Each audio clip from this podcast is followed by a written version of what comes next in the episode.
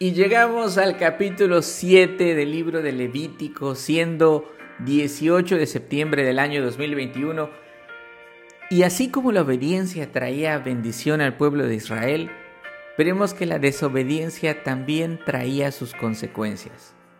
Lo primero que encontrarás en este capítulo es un resumen sobre la ley de los holocaustos, donde el israelita consagraba su vida entera y también el fruto de su trabajo a Dios.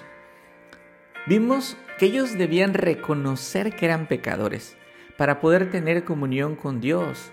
Entonces debían presentar una ofrenda en agradecimiento por esa comunión, una ofrenda por el pecado y una ofrenda por el culpable, aunque haya pecado en forma no intencional.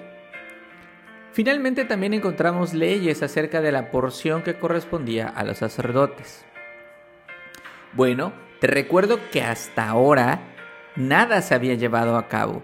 Todas eran instrucciones que tenían que hacer, que tenía que hacer un pueblo pecador para preservar su comunión con Dios.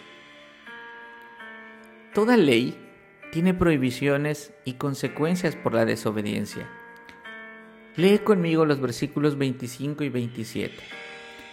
Estoy leyendo la versión de la Nueva Biblia de las Américas. Versículo 25 porque cualquiera que coma la grasa del animal del cual se ofrece una ofrenda encendida al Señor, la persona que coma será exterminada de su pueblo. Versículo 27. Toda persona que coma cualquier clase de sangre, esta persona será exterminada de entre su pueblo. Fin de la cita. Veremos tres puntos. El primer punto. Este pacto es obsoleto es decir, no es un pacto vigente, porque Cristo es el mediador de un nuevo y mejor pacto bajo el cual vives. Segundo punto, mira cómo empiezan los versículos 25 y 27. Porque cualquiera, toda persona, estos versos te enseñan que Dios se goza en la obediencia, seas hombre, mujer, joven, niño, niña, siempre que respire. Tercer punto, la desobediencia trae un castigo. Cualquiera que desobedezca a Dios en estas dos cosas debería ser exterminado de entre su pueblo. Así terminan estos versículos. En la versión Reina Valera 60 dice tal persona será cortada. Esta expresión significa que el desobediente no podía tener nunca más comunión con Dios, ya sea mediante la expulsión o la muerte. Hace unos días alguien me dijo, yo no comparto contigo eso que Dios castigue. Y yo respeto ese punto de vista, pero no es lo que yo pienso. Yo solo leí lo que la Biblia dice. No difieres conmigo, difieres con la palabra de Dios.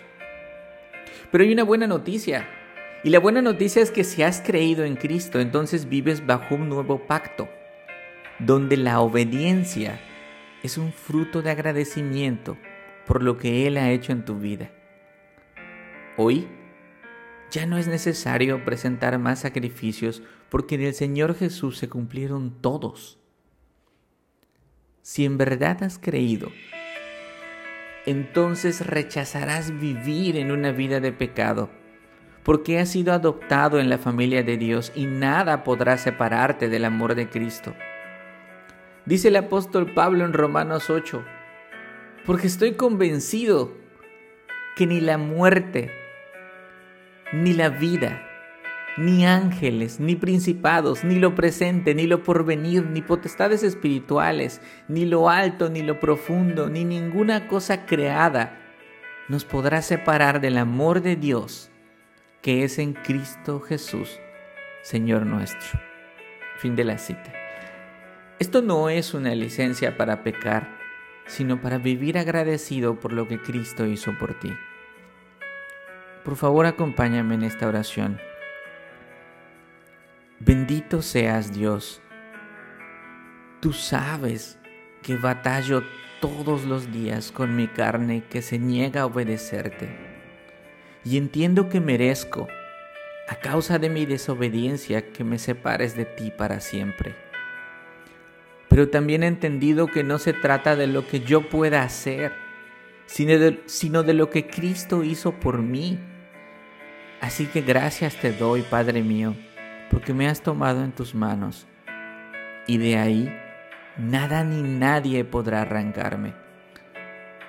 Por favor te suplico, lléname de tu Espíritu Santo para poder discernir las cosas que hoy debo cambiar en mi vida. Amen.